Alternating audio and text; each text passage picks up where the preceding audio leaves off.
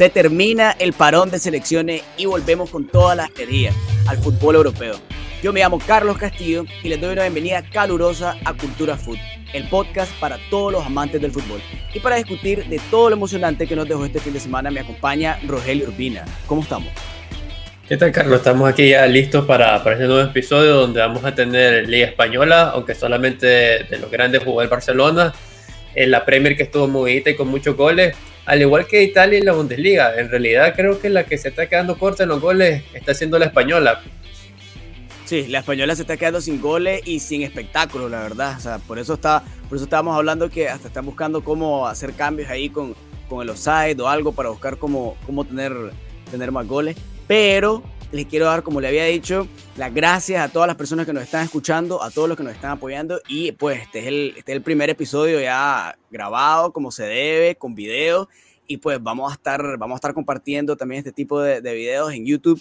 Y para que ya nuestra, nuestra audiencia, nuestros fans, que tenemos bastante, una fanaticada gigante de Cultura Food, van a poder estar viéndonos ya cara a cara y ya poder conocer pues la, de quién está detrás de estos argumentos increíbles del Barcelona, como son los que hago yo. Pero bueno, arrancamos pues. Entonces, ¿qué tenemos? Barcelona versus Valencia. con tu equipo, pues. Ajá, ok, está bien. Barcelona versus Valencia, partidazo 3 a 1. Se vio, ganó Barcelona, que últimamente decir que ganó el Barcelona es algo, es algo extraño, la verdad. Y en un partido de alta exigencia como es contra el Valencia, pues que es un, es un equipo difícil, la verdad. Ya lo, ya lo vio el Madrid que jugó con él, jugó contra el Valencia hace poco y pues terminaron ganando pues en el, último minuto. Pero bueno, Barcelona gana 3 a 1 y en realidad mostró bastante carácter porque remonta el partido. El Valencia empieza el primer tiempo ganando con un golazo de Gallá. Y después de eso, el Barcelona jugó bien, o sea, mantuvo se mantuvo la compostura, no echó los brazos hacia abajo y en realidad dejó buenas sensaciones. En cuanto al ataque, hizo cosas muy buenas. Este, Ansu Fati, o sea, el 10 del Barcelona, ahora el nuevo ya no es Messi, ahora es Ansu Fati, hizo un golazo que combinó con, con Memphis Depay y después provocó el segundo, el segundo gol con un penal. Entonces se vio que, que estaba involucrado pues en el, en el partido y dijo un partidazo. Ya en el segundo tiempo, el Barcelona como que sí volvió a los, a los pasos de, de antes, pues a, los, a la duda.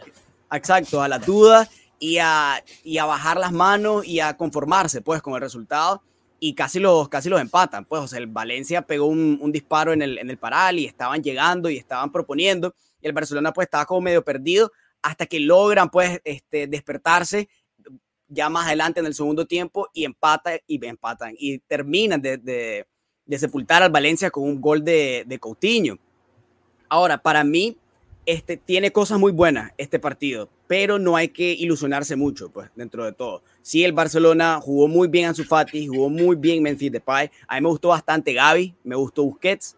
Jordi Alba se vio que es irreemplazable en el Barcelona, o sea, no hay nadie que agarre la, la banda izquierda como él.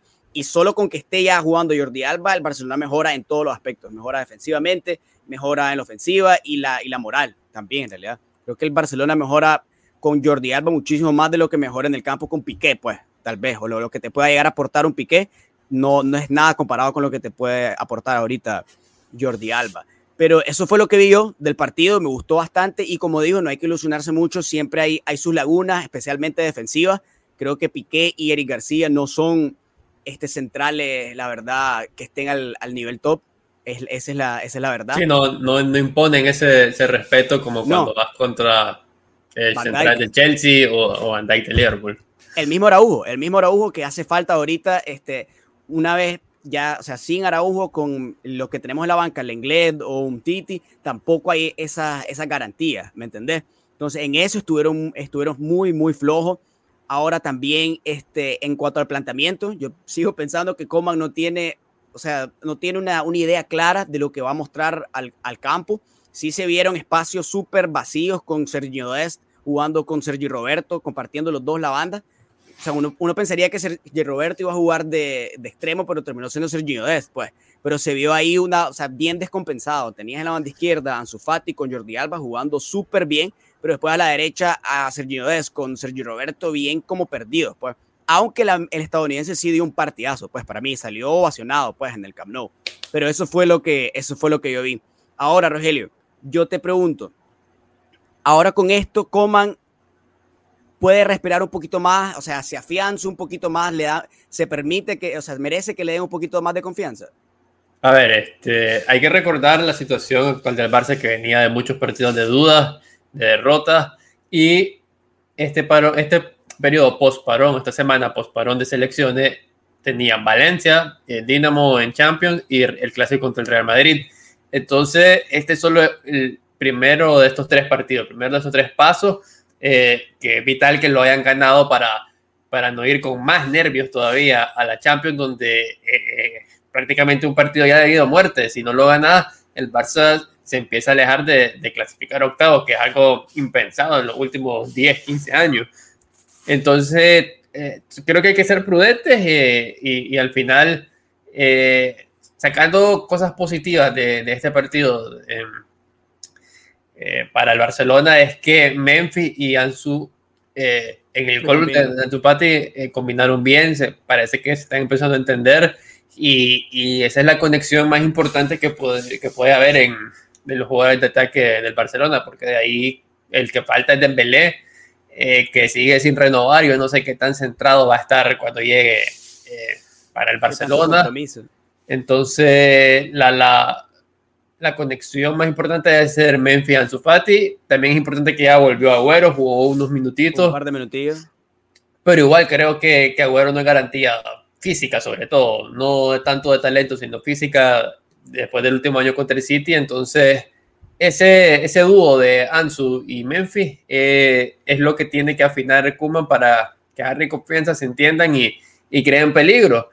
Y de ahí, bueno, ya eh, como vos dijiste, los problemas en la defensa, pues no es como que se hayan superado. Eh, hubo un poste de Carlos Soler eh, uno, después un tiro de Guedes que, que, paró muy bien Ter Stegen.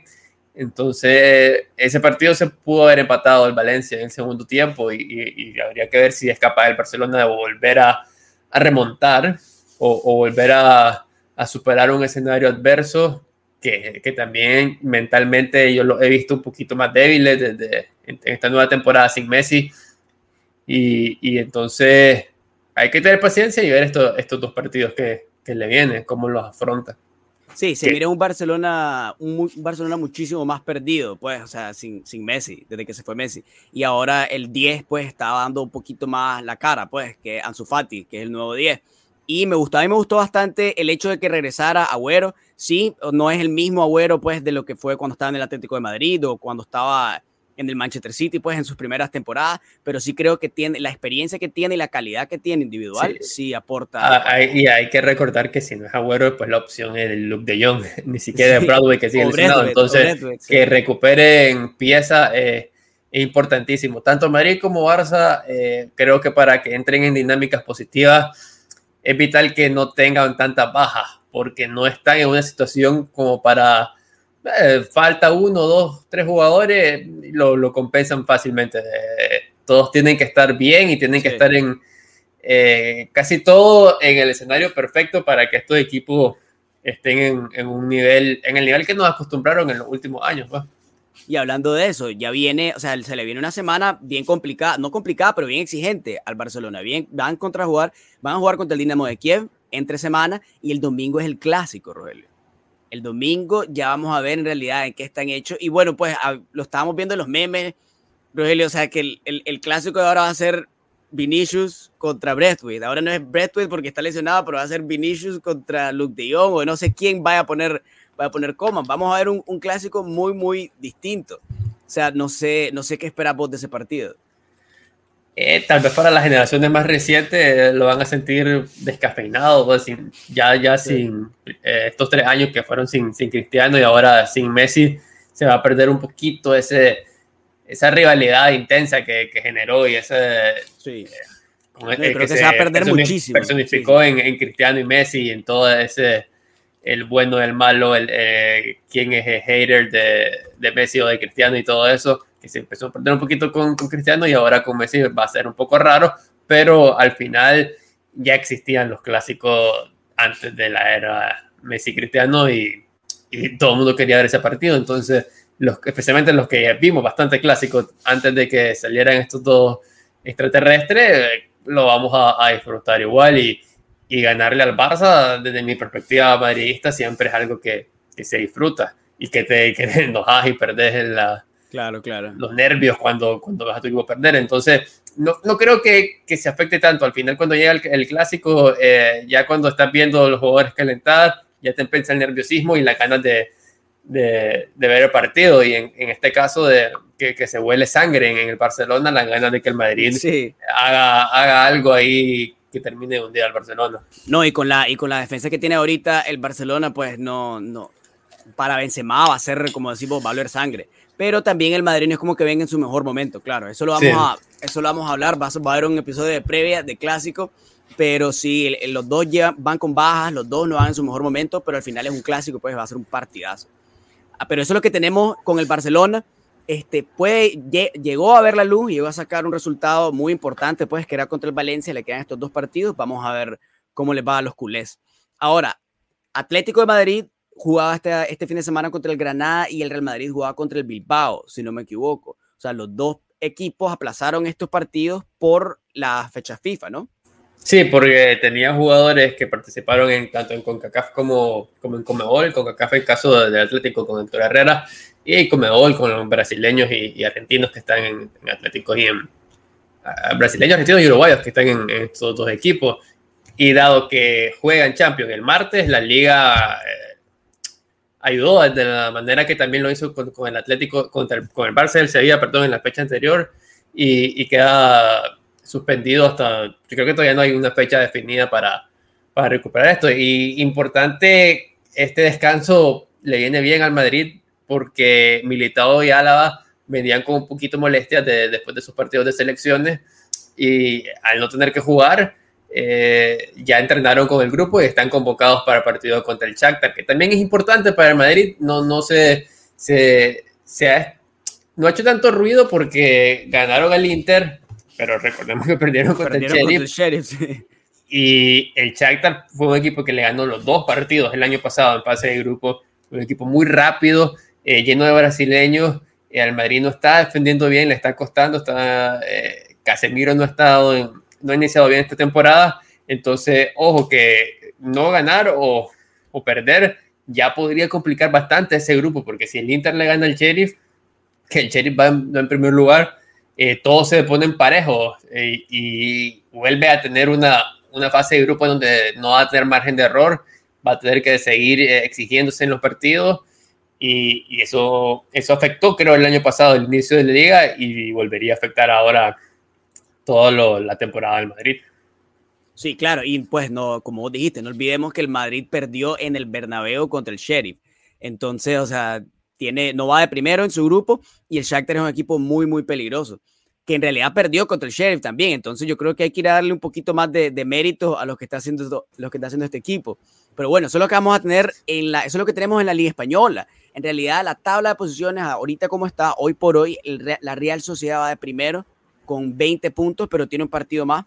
El Real Madrid, el Sevilla y el Atlético de Madrid tienen 17 puntos. y el Osasuna también, solo que también el Osasuna con un partido más.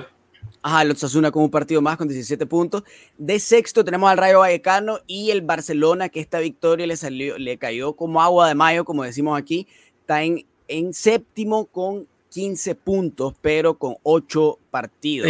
y, ojo, si, si el Barça gana el clásico, pasa encima del Madrid y y se escucha raro porque eh, eh, todo el Barcelona ha estado como un ambiente más caótico y, y está una victoria de estar encima del Madrid en liga. Encima del Madrid en segundo.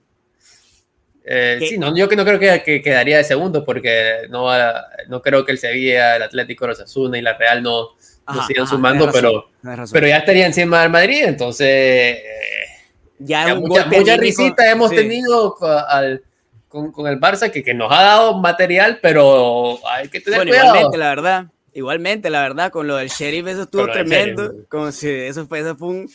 Eso, yo disfruté de eso, la verdad.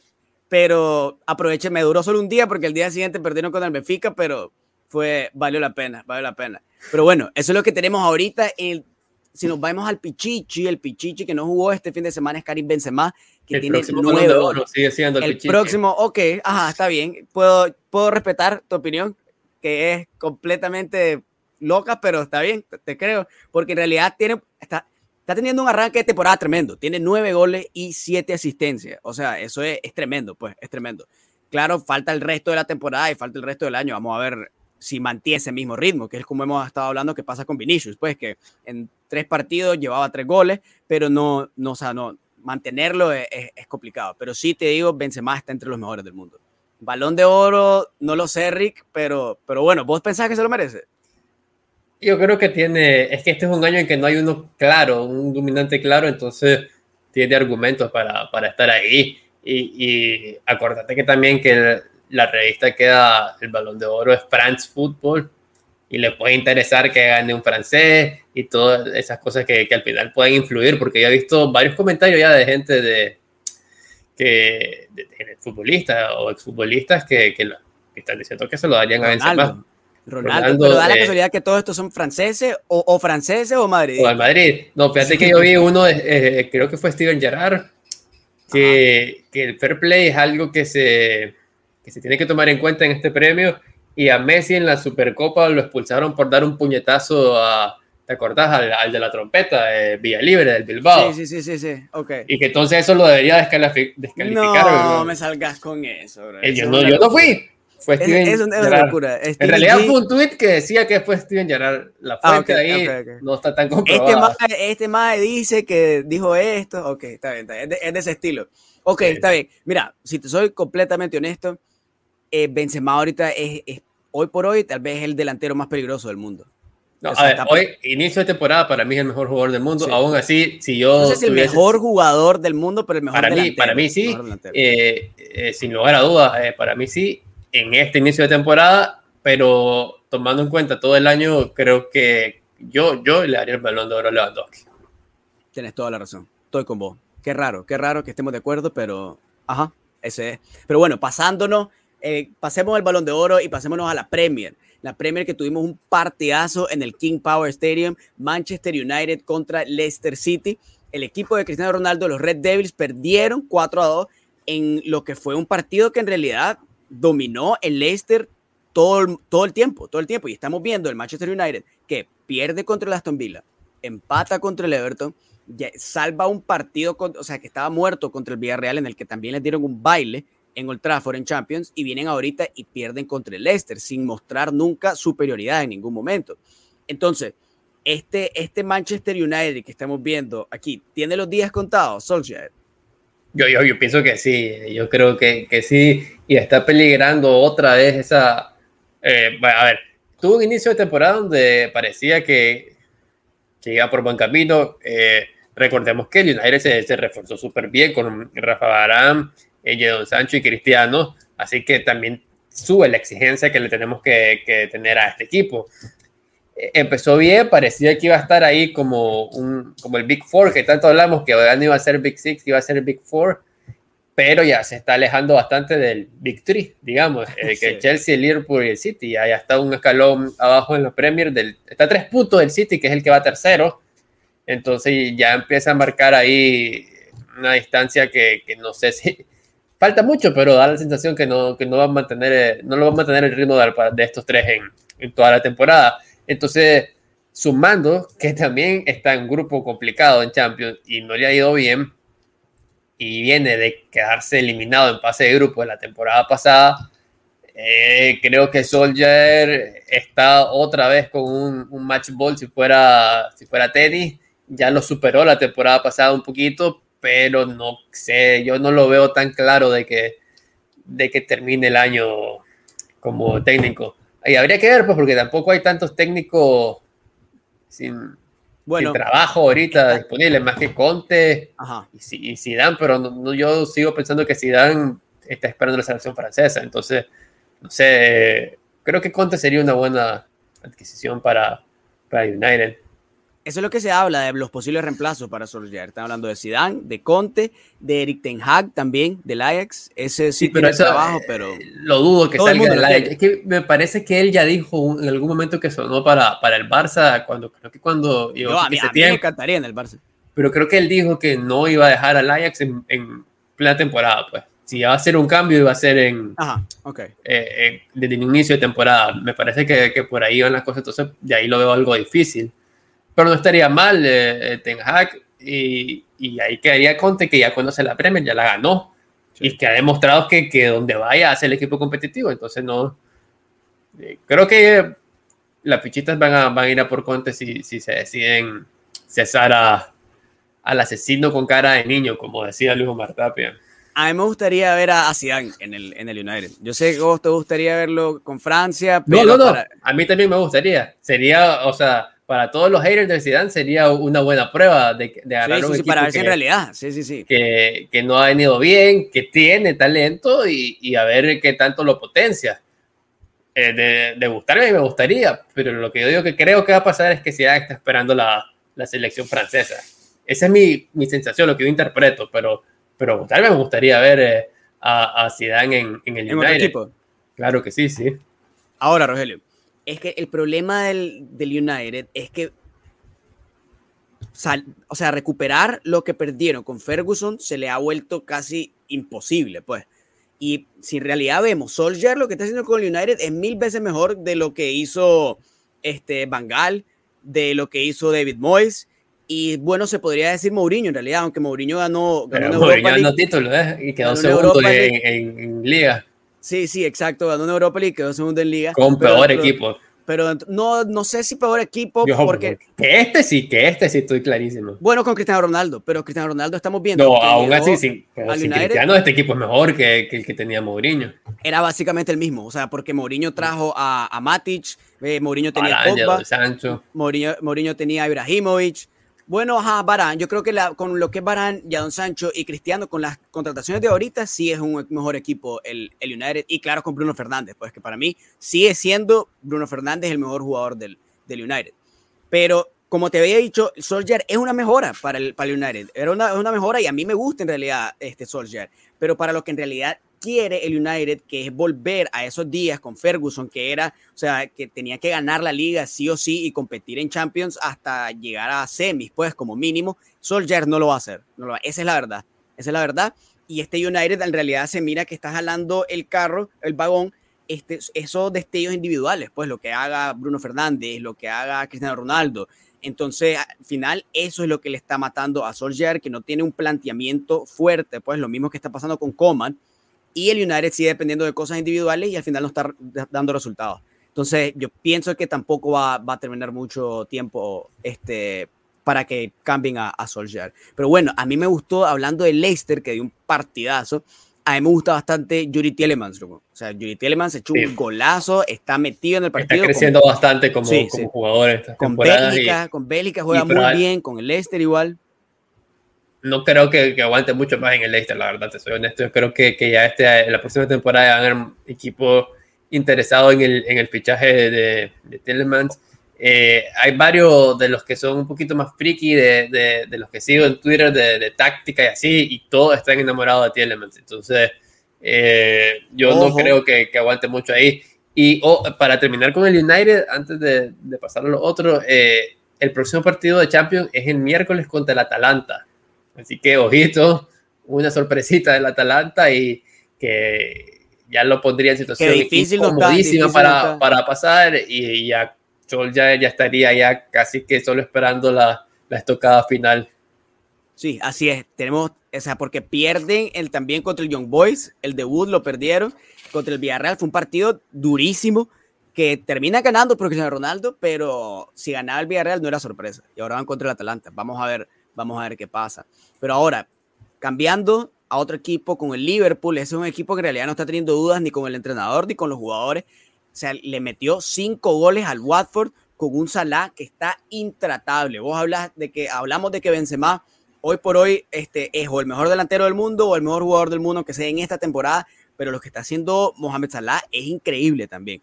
O sea, echando un, lo que fue un golazo que o sea, bailó en una baldosa y con una asistencia tremenda también a Sadio Mané. Entonces, yo creo que eh, Salah sí tiene que estar muchísimo más en la práctica para el balón de oro, aunque sea en lo que va de la, en lo que viene para la siguiente temporada. Eh, eh, sí, ese, sí, ese es para la siguiente temporada. El problema es que Salah entró en toda la dinámica rara que tuvo el Liverpool después de que se le cayeron tres centrales y, y se volvió un equipo pasó de ser el mejor del mundo junto al Bayern a, bueno, a que el Madrid le, lo eliminara sin sufrir, por ejemplo. Eh, pero este inicio de temporada, ya que recuperaron a los lesionados, están recuperando el juego, están recuperando la pegada. Eh, fue un 5-0 donde fue hack trick de Robert Firmino y marcó también Manel, que había abierto la, la, lata. Entonces estamos viendo el tridente otra vez activado. recuperar ese nivel otra vez activado. Eh, también golearon en Champions, entonces creo que es un equipo que por la temporada pasada como que se había ido un poquito del radar de los top, todo el mundo tenía en la mente el PSG con el nuevo tridente, el City, el Bayern, el Chelsea por haber ganado la, la Champions, pero ahí está el Liverpool diciendo, diciendo presente y, no olvidarnos que, hace dos, tres años ganó la Champions, ganó la Premier, eh, eh, era el mejor equipo y, está de regreso, encabezado como vos dijiste por Salah que lleva siete goles y cuatro asistencias en la Premier, eh, son un número importante y y de hecho, yo ahí hice mi cambio en el fantasy y metí a Salah para, para las próximas jornadas. Acordémonos, acordémonos a todas las personas que están en el fantasy de Cultura Food. Hay que hacer sus cambios, ya viene la Champions y hay que ponerse las pilas. Vos y yo también nos tenemos que poner las pilas, Rogelio. Vamos en, vas en tercero y yo en cuarto, ¿no? Sí, hay, que, recuperar el... Sí, sí, sí. Yo creo que ya en, sí, ah, yo creo que ya en la segunda vuelta de fase de grupo ya vamos a, vamos a recuperar. Yo hice mi planteamiento, el inicio estuvo pésimo, pero bueno, ahí vamos, ahí vamos. Pero bueno, Mohamed Salah, o sea, hizo un golazo y se convierte en realidad junto con Sadio Mané, los dos que están activados, los dos africanos, eh, llegan al club de los africanos con 100, 100 goles o más en la Premier League, junto con Didier Drogba y muchos otros, pues. Entonces, el momento que están viviendo estos dos extremos es súper parecido a lo que estaba, a lo que estamos viendo hace lo que vimos hace dos años, pues. Y este es parte como que del romanticismo que tienen estos equipos ingleses, especialmente el Liverpool, que es tal vez uno de los que tiene más historia ya sabes, que gana la Champions, gana la Liga, la Premier, este, y después van y se hunden, pero se hundieron con todo, que casi ni siquiera eh, clasifican a Champions y después renacen y tienen un equipazo, pues todavía. Pero ahora, si el, pongámosle, Rogelio, el Liverpool está siendo ahorita súper competitivo en la Premier, en la, en la Champions también está mostrando lo mismo. Viene el mercado de invierno. El Liverpool creemos que esté a una contratación de volverse otra vez un equipo candidato campeón a la Champions? Yo creo que ya lo es y, honestamente no, eh, no sé qué, qué, qué refuerzo buscaría. También un mediocampista, porque se le fue Ignaldum y no, no contrataron a, nadie tan top y que Thiago Alcántara tampoco ha entrado eh, también en, el Liverpool. Sí, después del Bayern me bien ha pasado un poquito apagado, ya ni lo llevan a España. Eh, no es titular indiscutible, entonces sí podría ser que necesiten algún, algún medio, un Tielemans, eh, que, lo, que lo potencia aún más, eh, porque que estamos, tienen al mejor central del mundo y un tridente buenísimo, entonces tal vez el mediocampo donde se, se podrían se podría reforzar, pero yo, yo ya lo tengo como, como uno de los posibles ganadores de Champions. Creo que nadie quiere jugar contra el Liverpool ahorita. y, y sí, yo creo que es muy posible que la, la Champions siga siendo de la Premier y, y, el Liverpool puede ser uno de los que de los que se la lleven, porque el Chelsea ya le está costando un poquito más eh, todos los partidos. Para, ya el efecto Tuchel ya está bajando un poquito, que, que era algo que, que dijimos en, los episodios anteriores, que difícilmente se a mantener eh, esta, eh, este racha de ganar y ganar y ganar, que no te metían goles. Y bueno, ganaron y no le metieron goles este fin de semana, pero fue gracias a, a Eduard Mendy. Eh, los últimos 15 minutos fue un agobio total de, eh, del, Brentford. del rival del Brentford y que, se, que terminó con una jugada que defendió el partido prácticamente como fue, una chilena en el minuto 93 que sacó Mendy de manera espectacular y, y fue la figura para, para que el Chelsea se llevara los tres puntos y mantenga el liderato, aunque está ahí el líder por atrás a un punto. Sí, exacto. Entonces yo pienso que cada vez más este, este equipo de Tuchel está mostrando muchísimo más huecos en su armadura. O sea, como te había dicho antes, el no querer tener, el, el que no le importe mucho la, la, posesión de la pelota, al final le puede, puede ser contraproducente, pues, y estos equipos pueden llegar a, a, encontrarle, pues, el hueco y a encontrarle cómo hacer daño, pues. Ahora, hablando de, eso es el Chelsea como conjunto, pero ahora hablando ya a nivel individual, ¿qué está pasando con Lukaku? Lukaku tiene más de cuatro partidos sin marcar con el Chelsea, entonces yo creo que eso también es parte como que de, de del hecho de que se le estén complicando los partidos. Ya habíamos dicho, ya habíamos visto antes que el Chelsea lo que le faltaba es el delantero, traen a Lukaku y arranca con todo, pero bajó el gas y ahora se le están volviendo a complicar. Entonces, o sea, bajó el ritmo verdaderamente Lukaku. Bueno, sí, al final es un delantero centro lo que más se le... Este es el, jugador, creo, de, de los 11 de fútbol que más fácil se le mide, que es con, con los goles que hace y, y lo, trajeron para eso, pues, y lo trajeron por un, no fue por, por 5 millones de euros, fueron por más de 100, entonces eh, esta racha no, no, no, lo deja muy bien, puede ser solo una racha y, y yo creo que no, que no va a ser algo eh, que se alargue en el tiempo, me imagino que en, en, el próximo partido, si acaso en el otro, ya va a volver a marcar y va a recuperar el, el nivel que demostró en el Inter, que, que es de los mejores nueve del mundo, entonces no no me preocuparía tanto, pero, pero sí es cierto que le están gustando más los partidos y, y si no están metiendo los goles, porque se falló uno muy claro este fin de semana con, con el 1-0 y había, hubiese sentenciado el partido y no hubiese sido tan, tan sufrida la victoria. Entonces, eh, que Lukaku recupere, meta gol y, sea el killer que, que, ha sido en los últimos dos años, eh, va a ayudar también a que el Chelsea gane los partidos con más, con más tranquilidad. Así es, así es. Y dentro de todo, este es el, el Chelsea sigue estando de primero. Entonces está a un punto del, Liverpool y a, tres, y a dos, perdón, del Manchester City, que el Manchester City ganó, también ganó 2 a 0 con goles de Bernardo Silva y con goles de Kevin De Bruyne contra el Burnley. Entonces el City está de tercero. Ahorita, ¿qué tan probable, Rogelio, es que el City repita la Premier? Pues bastante probable. La, eh, la, Premier está entre Chelsea, Liverpool y City, ya está marcado. Eh, eh, la tendencia que creo que, que, va a tener toda la temporada y la que, la que dijimos que iba a pasar. Tal vez esperábamos un United un poquito más, más cerca y es que se está despegando, pero, pero seguimos pues 19 puntos del Chelsea, 18 del Liverpool, 17 del City y el que le sigue es el Brighton, que evidentemente se va, se va a caer en algún momento, o eso pensamos, pues ya dijimos, eso es, hace, hace cinco años dijimos, el Leicester se va a caer y de repente se llevó, se llevó la Premier, pero pero lo normal sería que se cayera y, los que le siguen son Tottenham y United. Entonces está entre esos tres de una forma bastante pareja, porque son plantillas buenas, eh, completas y, no sé, ahí dividir los porcentajes de, las posibilidades de campeón casi que quedaría en, en 23% cada uno, pero yo, yo creo que el Chelsea es el que se va a llevar la, eh, la, Premier. es lo que dije al inicio, me sostengo, aunque me está haciendo dudar más que el City, el Liverpool. Es el que me está haciendo.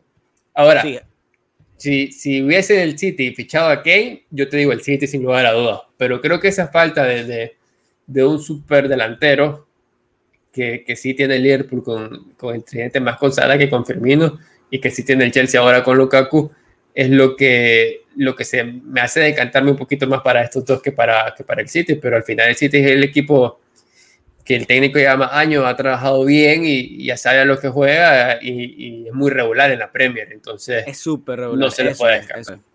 Exacto, y, y, él, y generalmente el City va siempre de menos a más. En la Premier pasada también empezó así, empezó tropezando y fue uno de los que tuvo en realidad peor arranque en la, en la Premier. Después se despegó y termina ganando con una diferencia como de 20 puntos, si no me, si no me equivoco. O algo, Creo que no fue tanto, pero, pero fue súper cómodo. Fue súper, súper cómodo fue súper cómoda. Pero bueno, hablando del Tottenham con Harry Kane, el pobre Harry Kane, Daniel Levy no lo dejó irse al, al, al, Manchester City. Y aquí ha estado jugando, o sea, ha tenido una temporada bajísima. O sea, su récord, o sea, su conteo de goles, de goleo ahorita está bajísimo, bajísimo. Este está con con el Tottenham de Nuno Espíritu Santo, pero pues lo único, la única victoria pues que se le puede, notable que se le puede decir al Tottenham fue la de este fin de semana contra el Newcastle, que el Newcastle es otro, eh, ya, ya lo compraron, ya lo compró el jeque de Mohamed Bin Salman y vamos a ver qué va a pasar en la siguiente temporada, pero durante esta pues perdieron, ya, ya se está viendo la afición pues en los estadios, la afición del Newcastle ya vistiéndose con su, con su, con los, con los turbantes, exacto, de, de, de, de Medio Oriente pero sí es, tenemos a Harry Kane que está preso prácticamente en el Tottenham y como que parte de la rebeldía pienso yo que puede ser la falta de goles que está teniendo la sequía. Pero bueno, lo que tenemos en la Premier, ya habíamos dicho, Chelsea, Liverpool, Manchester City son los primeros tres lugares. Chelsea con 19, Liverpool con 18, City con 17, Brighton con 15. Bueno, el Tottenham dentro de todo metiéndose ahí en quinto con 15 puntos y el United en sexto con 14. Bueno, rapidito, siempre me gusta recordarle a todos los fans del Arsenal que, pues, para los que nos escuchan, estén treceavo el Arsenal con 10 puntos.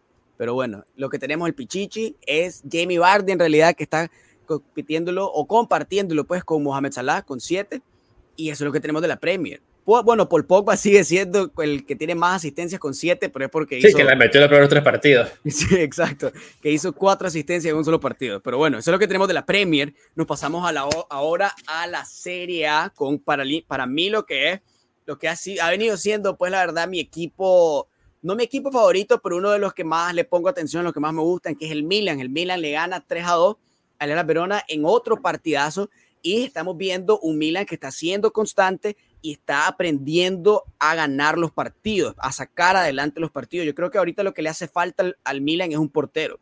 Desde que se fue Donnarumma, este, los porteros que han estado probando el Milan como que no, no terminan de agarrar y pues no, no quiero decir que Onaruma los hubiera parado, pero ahorita contra la, la Verona, los goles que cayeron, pues, o sea, el penal, fue, uno fue penal y el otro también fue una jugada, pues, un poco dudosa de que otro, portero más habilidoso lo hubiera, lo hubiera parado. Pero sí a mí me gusta que este Milan, que la temporada pasada se miraba que brillaba por este, el talento individual de Onaruma y lo que estaba haciendo Ibrahimovic, ahora sí se está viendo más como conjunto, aunque todavía está Ibrahimovic, pero por las lesiones, pues, no ha, no ha podido no ha podido volver a arrancar.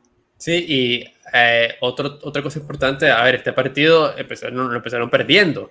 0-2 eh, y, remontaron eh, en el segundo tiempo, o sea, tres goles en el segundo tiempo para ganar un partido. Eso demuestra que, que están sabiendo ganar en diferentes contextos, que muchos equipos eso les cuesta. Muchos equipos necesitan un contexto de un partido para imponerse.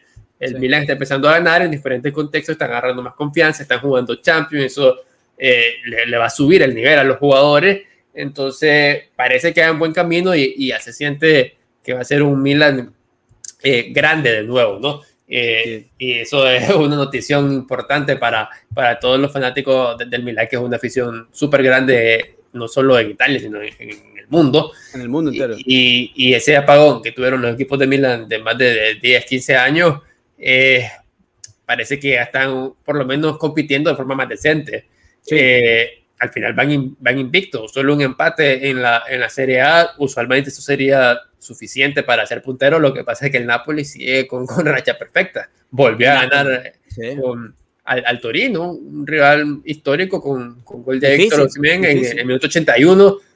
Otra trabajando los partidos, pero, pero lo están consiguiendo. Entonces, eh, vamos a ver eh, la, la, el calcio, la Serie A está siendo bastante interesante, estamos viendo muchos goles. Yo creo que aquella eh, percepción de, de Catenaccio ya, se está quedando un poquito atrás. 3-2, eh, eh, el Milan, como dijiste. el Atalanta le ganó 4-1 al Empoli. bueno, en, los partidos más interesantes, el, la Lazio le gana 3-1 al Inter y donde sí hubieron pocos goles fue en el partido de la Juve contra, contra la Roma. Entonces, viendo bastante goles, estamos viendo una liga que, que, está recuperando un poco el nivel que había perdido y, y es muy bueno pues para, para el fútbol. En sí, sí, sí. Sí, y muy bueno para la Juventus también, que le haya ganado la Roma de José Mourinho. Si no, no, si no, si no se, le, se les olvida que Mourinho es el entrenador de la Roma, la Juve le gana a la Roma una, un partido importante, un partido difícil, y encajan la, su cuarta victoria consecutiva. O sea, ganándole a la Roma con gol tempranero de Moiskin y en realidad un penal atajado de Szczesny, o sea, fue Ojo, yo, quería, yo quería llegar a esa jugada polémica porque eh, me parece que fue un error arbitral, eh, no sé si la, si, la viste, pero eh, le hace una falta a Tammy Abraham, le cae el rechazo al, jugador de la, de la, Roma que se la trata de como picar a, a y, le, y le hace otra falta y el balón le cae a Tammy Abraham otra vez, que está solo frente a la portería, y cuando le va a pegar, el árbitro pita penal, le pega y es gol. Se pitó el penal como un segundo antes de que fuera gol, y al final, eh, la Roma falla el penal, entonces creo que ahí le faltó un poquito de, sentido común futbolístico al árbitro de, que está viendo que la jugada así en el área, espérate a ver cómo termina y después pitar el penal. Y después pitar, sí, sí, sí. Eh, no he visto la rueda de prensa de Mourinho, me imagino que va a haber sido interesante con después de esa jugada. Todas las ruedas de prensa son interesantes. Pero, pero sí, eh, tuvo esa polémica, pero es importante que la ayude después de, de, ese arranque horrible que tuvo, está enlazando partidos consecutivos, incluyendo ganando al Chelsea en Champions. Sí, exacto. O sea, están volviendo a demostrar de que pueden llegar a competir por la Serie A. O sea, le falta también porque van en séptimo ahorita. En realidad, a 10 puntos del Napoli. Sí, sí, pero al Napoli que, que, es una máquina ahorita, o sea, lleva ocho partidos invicto, pues, o sea, alcanzar eso está difícil, pero sí se está viendo que Allegri dentro de todo puede componer esta situación. Y, y yo te pregunto ahora, Rogelio, ¿qué tanto extraña esta Juventus a Cristiano Ronaldo?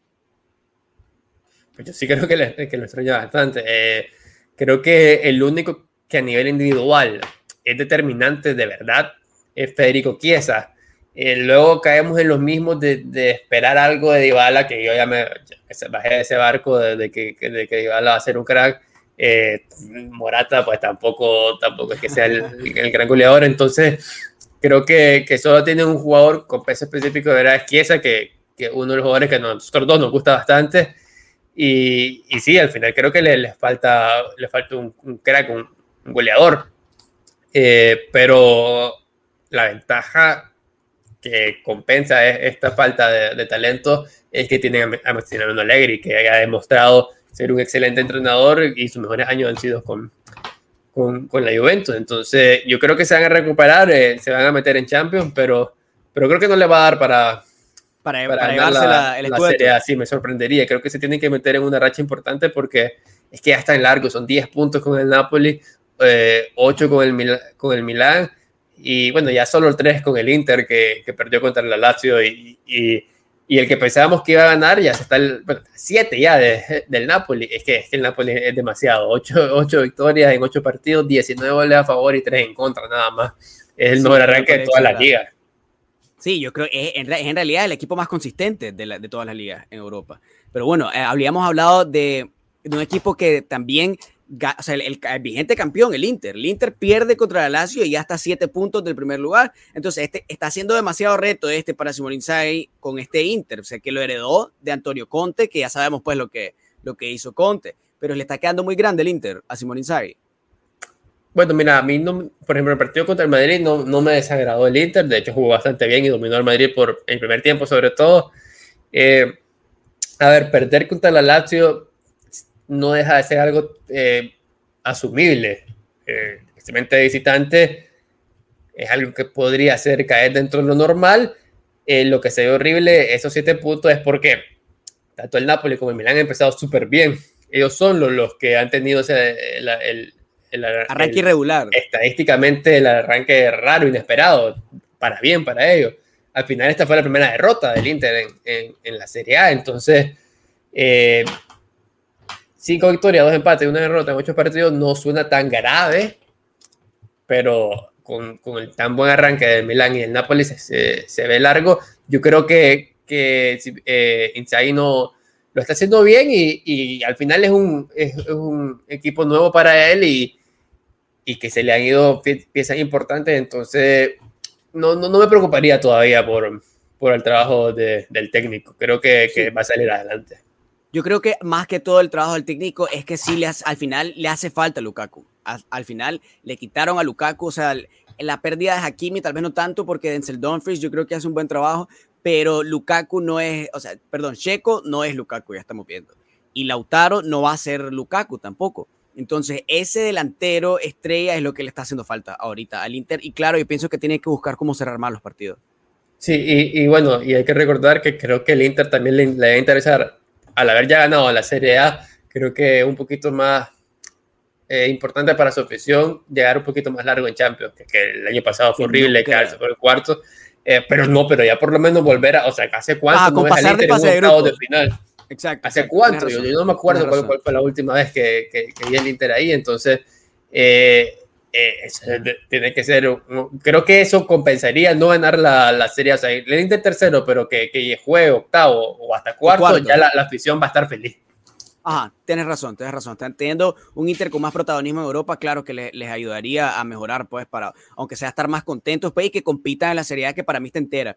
Pero bueno, este, no sé si viste con el partido del Inter contra el Lazio, con la expulsión de Luis Felipe Ramos que gana, gana la Lazio al final del partido y va y se le tira a Luis Felipe, que es un jugador de la Lazio, y se le tira encima a Joaquín Correa, o sea, como burlándose pues del, del, del, partido y lo expulsan a Luis Felipe y en realidad se va llorando, atacado en llanto del, del campo. Entonces, ¿fue justa la expulsión? Eh, claro, al final fue una... Eh, agresión, se podría decir. Eh, tal vez no agresión, pero, pero es...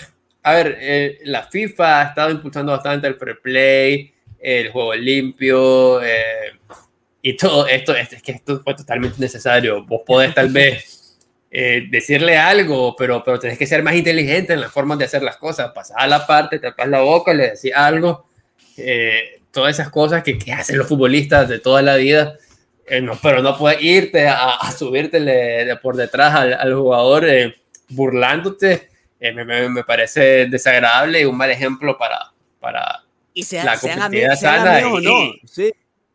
Y, sí, y, no, y si se lo vas a hacer, no se lo hagas en el campo enfrente de todo el mundo. Y después de que le ganaste también, ya sabes, uno está, uno está con, con todas las emociones a flor de piel y se salvó de que Joaquín Correa no le tirara ahí una, no le aplicaron una de Zidane contra, contra Materazzi en la final. O sea, si hubiera dado vuelta y le hubiera pegado un, un cabezazo, así pues estuvo completamente fuera de lugar. Pero al final ganó la Lazio, pues. Ganó la Lazio y Joaquín Correa, que es ex jugador de la Lazio, pues quedó, quedó mal ahí. Pero bueno, eso es lo que tenemos en la Serie A, la Serie A que está siendo muy, muy emocionante. Tenemos al Napoli, habíamos dicho, en que arranque perfecto, 8 partidos, 24 puntos. Milan con 22 puntos detrás, no, está, está siguiéndole los talones. El Inter ya un poco más, más, más humano, se podría decir, con 17 puntos. Y la Roma de Mourinho con, en cuarto con 15 puntos. Tenemos a la Juve abajo hasta en el séptimo lugar con 14 puntos. Pero es un séptimo medio, o sea, que se puede reparar. Porque sí, con, dos tres victorias seguidas más ya, ya está en puesto de Champions, probablemente. Y con, el gol, de, del, con el gol de inmóvil de la Lazio contra el Inter, ya eh, se pone el líder solitario en goleo y parece que que se encamina a ser otra vez Capo Cañoneri después de que Cristiano le reventó la temporada pasada, que recordemos que la antepasada venía de romper el récord en la Serie A de, goles en una sola campaña. Sí, eh, el Chirimóvil ya lo vimos jugar en el, Sevilla, no, no abrió mucho, lo vimos jugar en el Dortmund, no, no abrió mucho tampoco, es un jugador de Serie A, o sea, los italianos son de la Serie A y pues un delantero peligrosísimo. Pero bueno, eso es lo que tenemos en Italia, vámonos Rogelio para Alemania, la Bundesliga. Bayern Múnich versus Leverkusen, 5 a 1. Este, este, este Bayern Múnich, o sea, este que estamos viendo ahorita, es peligrosísimo, Rogelio. 5 a 1 con, con Lewandowski que echó doblete, o sea, que sigue marcando goles, que sigue haciendo goles. Ahora yo te pregunto, ¿este Bayern es mejor equipo que el que tenía Hansi Flick? Pues básicamente el mismo equipo, entonces no, eh, no sé si es mejor o peor, eso lo, lo vamos a ver en el, transcurso de la temporada. Eh, sí parece que ya Nagelsmann eh, le está implementando sus cositas. El, el, gol de Lewandowski fue una jugada preparada. un centro, el primero me refiero, ¿verdad? Un, centro que a Upamecano que se la baja y entra y, la define de taco espectacular. entonces ya está, ya está dándole ahí su, su toque. y creo que que va a ser igual de peligroso que lo que era con Hansi Flick. Eh, vamos a ver si Upamecano, que lo he visto un poquito dubitativo con Francia y, con el Bayern, no lo he visto tan contundente. Eh, vamos a ver si, si, si supera la, la, marcha de Álava, que es prácticamente el, cambio más importante de, de la era Flick con, con, con, el equipo actual, correcto. Y, y bueno, marcó eh, eh Sergio Nagri doblete, que había estado con problemas físicos y no había arrancado también la temporada, pero ya, ya recuperar a, este jugador y, y, de cara a lo que se viene para, para la Champions, que, es lo que más le interesa al Bayern, ya que la, la Bundesliga la va a ganar. Eh, creo que sí, al final el Bayern sigue siendo candidato y, y no siento que vayan a, a, echar tanto en falta a Hansi Flick. Ahora, ese es el entrenador. Ya veníamos hablando de balón de oro. ¿Es lo más justo dar el balón de oro a Lewandowski?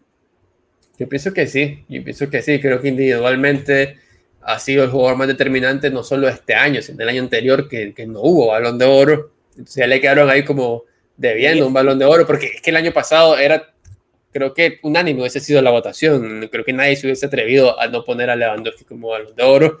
Eh, entonces, sumado que no hubo, ¿no? que este año también eh, fue, rompió el récord, por ejemplo, de, de, goles en una, una, temporada, en una liga alemana.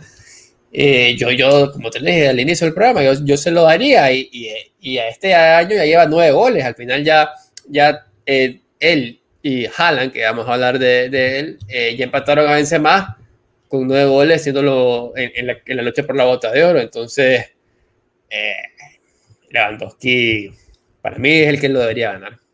Sí, estoy, estoy de acuerdo con vos, estoy de acuerdo con vos. Pues, Lewandowski o Messi, yo la verdad soy, soy de la idea de que Messi tiene argumentos para ganar la... para ganar el balón de oro, o sea, especialmente con, el, con la Copa América que se le había negado por bastantes años, pero ahí está. Pero lo de Lewandowski, pues habíamos dicho, o sea, ¿quién es el jugador a nivel individual que es más peligroso o que es más determinante? ¿Y quién es el que ha ayudado a su equipo que en realidad logre algo? Y ese es Lewandowski, pues, porque ganaron Champions, ganaron esta liga y se lo merecía. No se lo dan, es ahora con este pierde argumentos porque se lesionó y el Bayern no ganó la Champions, entonces ya es más complicado, pero hoy por hoy yo pienso también que, se lo merece Lewandowski. Ahora, hablando de bota oro también, tenemos a Erling Braut Haaland, que Rogelio echó doblete. Este, en este partido el Dortmund le gana al Mainz 3 a 1, pero Haaland lleva 70 goles en 68 partidos con el Dortmund. Lo de Haaland es una barbaridad. Y vuelve el noruego porque había, se había desaparecido porque estaba lesionado y marca doblete y está en un ritmo que no se mira, pues, que, que baje el gas o que baje el nivel dentro de poco, pues, como, como hemos estado viendo. Sí, eh, al final son, eh, son números de, de, Cristiano y Messi, de, un gol por partido, y ya lleva eh, dos, tres, a ver, dos, dos, años, dos años y medio tal vez, bueno, tres años desde que, de que salió con, con el Salzburgo, donde también en Champions, con un equipo menor como era el Salzburgo, tuvo un, este, números de más de un gol por partido, entonces creo que no recuerdo honestamente un arranque tan, top de algún jugador en, la historia. Pues no, no, recuerdo ahorita, eh, porque prácticamente desde que empezó ya en el nivel élite, empezó con un gol por partido y no ha bajado. Eh, no baja en, bueno, en Bundesliga, en Liga. El cambio de Liga, Liga Austríaca a Bundesliga le dio exactamente igual, siguió metiendo un gol por partido. El debut en Champions le dio igual. El cambio de equipo en Champions le dio totalmente igual. Entonces, lo que yo creo que la situación es cuando da el paso a un equipo top, ¿y qué va a hacer? va a ser el, va a ser el mejor jugador del mundo. Esa es la, la, sensación que da.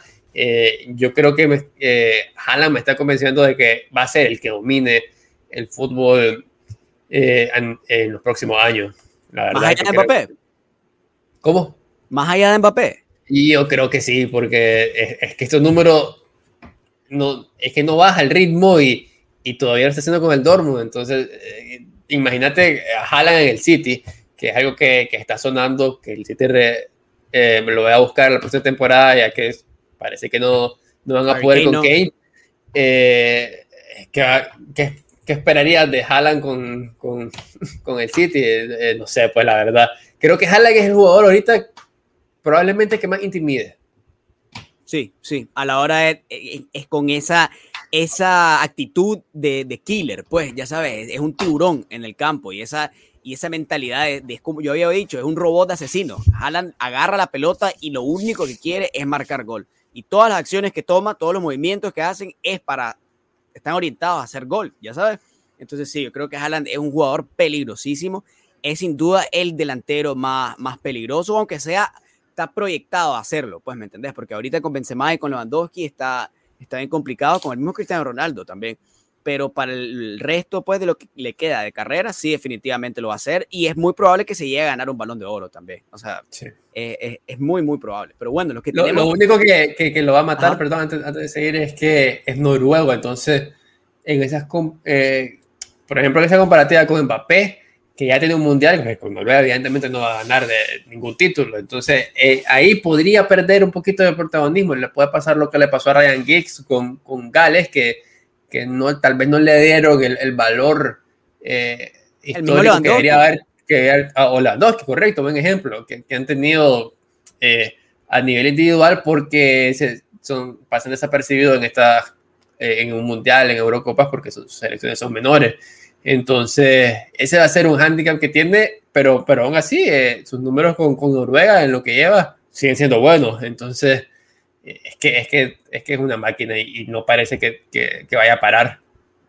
Sí, así es, yo, yo no creo que lo haga, pero bueno, teniendo dentro de todo, el Dortmund está en segundo, el Bayern Múnich es en primero, que eh, ese es otro que no creo que vaya a parar, que está, vaya a parar ganándose la, la, Bundesliga, que está en primero con 19 puntos, el Dortmund está en segundo con 18 y tercero tenemos al Leverkusen con 16 puntos y el Freiburgo también compartiendo con 16.